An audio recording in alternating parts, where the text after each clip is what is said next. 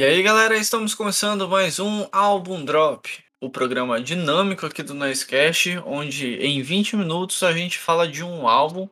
E antes da gente começar a falar um pouco mais do Fate do The Cure, álbum que a gente vai trazer aqui hoje, eu quero primeiramente pedir para que vocês sigam noisecast underline no Instagram. É lá onde a gente sempre atualiza vocês quando tem episódio novo. É lá onde a gente sempre fala de música, de lançamentos da música, de quais temas e quais bandas vocês querem que a gente traga aqui no Noisecast, quais artistas.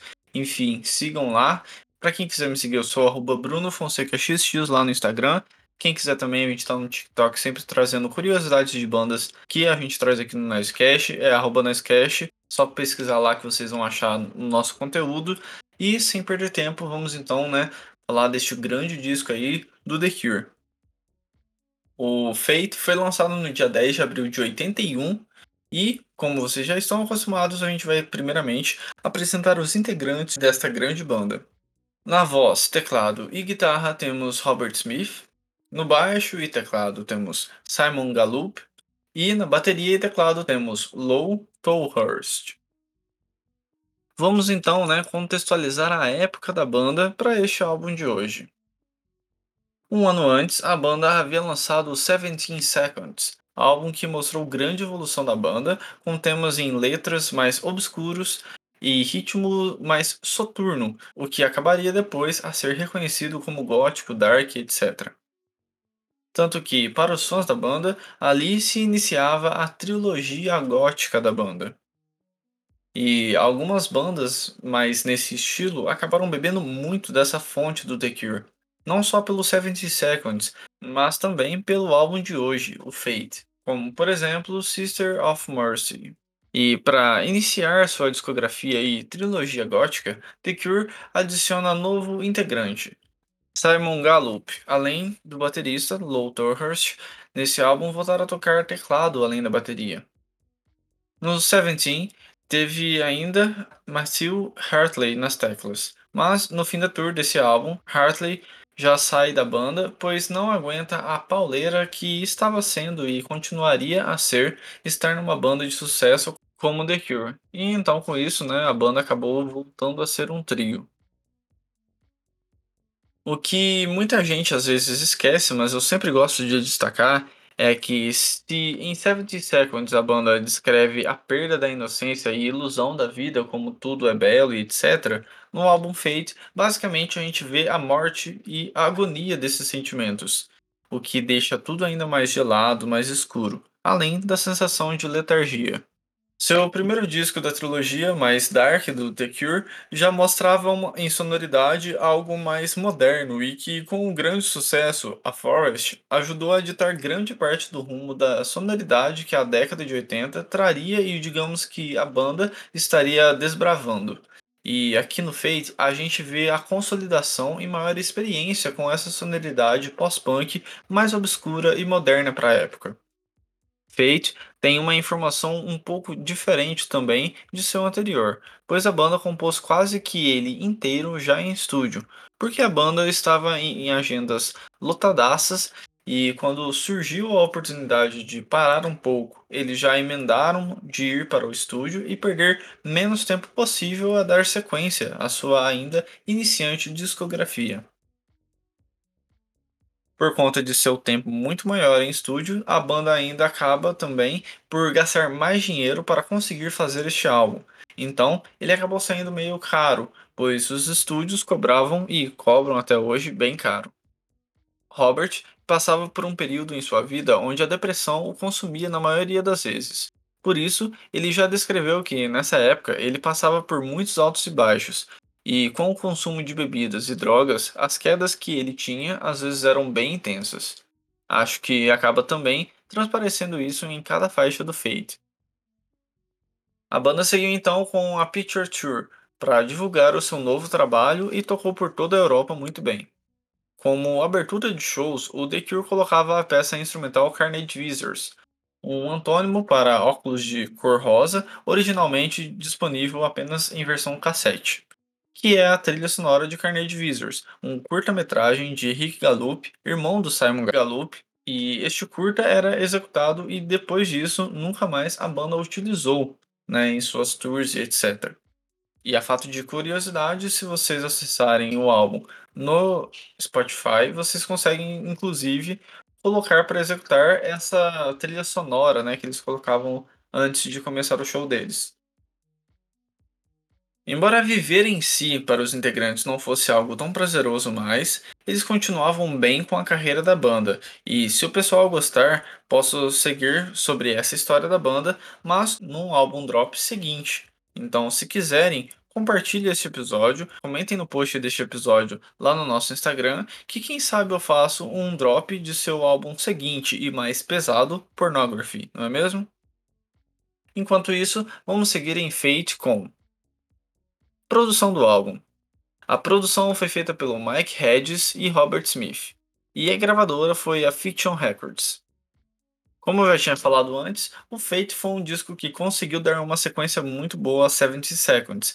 Não teve uma música que fez tanto sucesso quanto a Forest, por exemplo, mas ainda assim trouxe grandes músicas, onde a, o seu público acabou crescendo ainda mais e ficando bem motivado a seguir a banda e ver os próximos passos deles.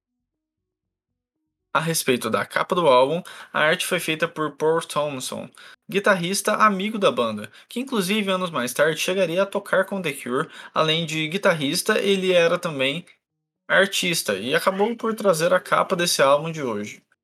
E sobre a capa em si, é uma capa né, bem simples, porém que dá para você sentir exatamente um pouco do que você vai acabar escutando nele, né? É uma capa que basicamente é só branco e cinza. E eu tenho essa sensação mesmo de que o Fate é meio gelado, meio letárgico, como eu já comentei antes. E partindo para a parte que todo mundo mais gosta, vamos então agora puxar o faixa a faixa.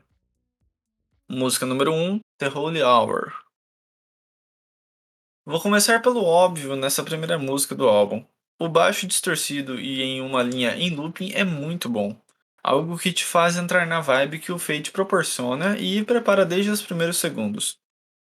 Como já falado durante o programa, nessa época a banda mergulhou no gótico e temas mais gelados e depressivos.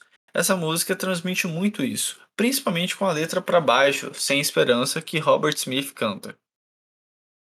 Primary Agora começa uma das músicas mais divertidas do álbum. Primary, de fato, foi uma das músicas de destaque na época, e por mais simples que seja, esse ritmo pega demais.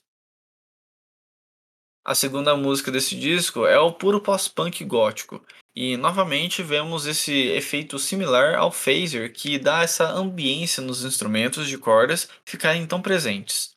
Acho que a letra dessa faixa representa bem a perda da inocência e toda a queda de motivação que a vida pode trazer a uma pessoa. Eu adoro o trecho. Abre aspas.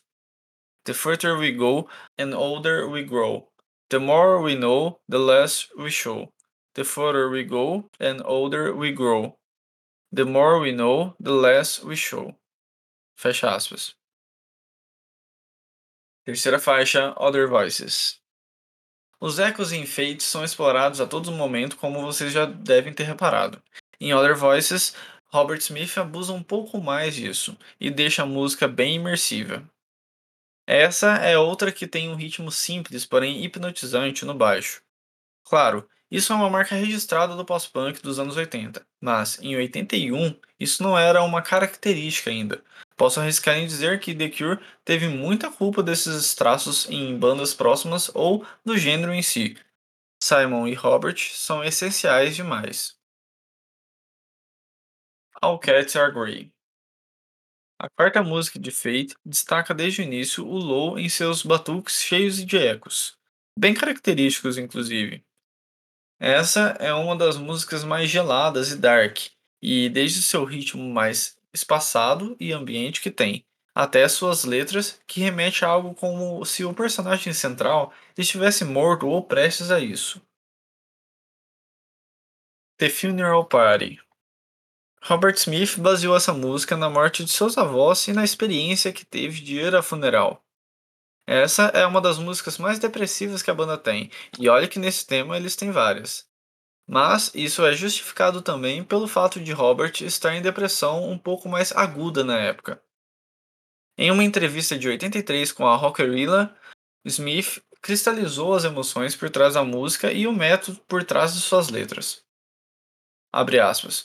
Quando alguém que você conhece morre, você de repente percebe o que é a morte. Algo toma forma em sua mente, não é mais uma entidade abstrata e indefinida. Mesmo que meus pais ainda estejam vivos, eu podia entender. Abriu meus olhos, você enfrenta grandes mudanças e minhas letras são uma miscelânea de imagens tiradas da minha mente. Eu nunca penso em um assunto específico para desenvolver. Fecha aspas. Doubt. Para levantar a vibe depois de uma sequência bem fria de músicas, Doubt vem com tudo. É uma das músicas mais agitadas do álbum e com uma letra bem raivosa. Eu gosto dessa música porque a voz de Smith está muito impactante, além de todos os instrumentos transparecer essa energia toda de raiva. É uma ótima música. The Drawing Man. Em uma tradução livre, o trecho logo no início, abre aspas, a solidão cresce e lentamente preenche o seu corpo congelado, fecha aspas. Já percebemos que o que realmente é o foco da banda é essa vibe mais depressiva e fria. Para quem sabe apreciar a vibe, é uma música, um álbum e tanto. Eu, particularmente, adoro a intensidade diferente que The Drawing Man traz. Essa é outra que abusa dos ecos, dos instrumentos e o vocal de Robert Smith marca demais. Fate. I went away alone with nothing left but fate. Assim finaliza a letra inteira, mega marcante da música que encerra o álbum. Eu poderia citar a letra do início ao fim como destaque, porque de fato é muito boa. Nessa última faixa, é super interessante como a cozinha da banda já basta nela. Basicamente, é apenas a linha de baixo com esse efeito tão marcante do álbum, enquanto a bateria martela a caixa de forma contínua e simples. O que realmente marca novamente com mais intensidade é Robert Smith e seu jeito de cantar, mais uma vez maravilhosamente bem.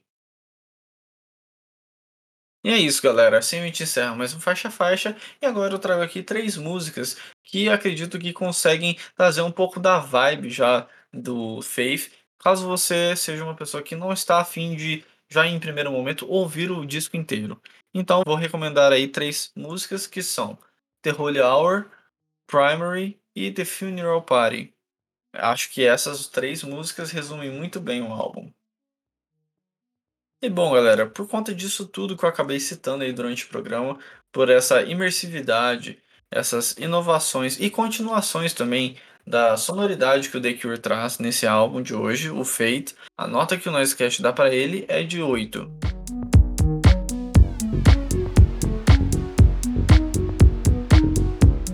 É isso, galera. Assim a gente encerra mais um álbum drop. Eu espero que vocês tenham gostado. Peço que vocês sigam lá o arroba no Instagram para a gente conversar melhor, para saber mais a opinião de vocês, né? Ter mais ouvintes realmente reunidos em um local só, para a gente acabar trazendo mais conteúdo de músicas para vocês, além de já trazer aqui no podcast.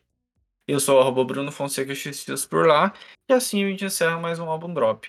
Espero que vocês tenham gostado. Logo a gente volta com mais um programa aqui no Noisecast. Um abraço e fui!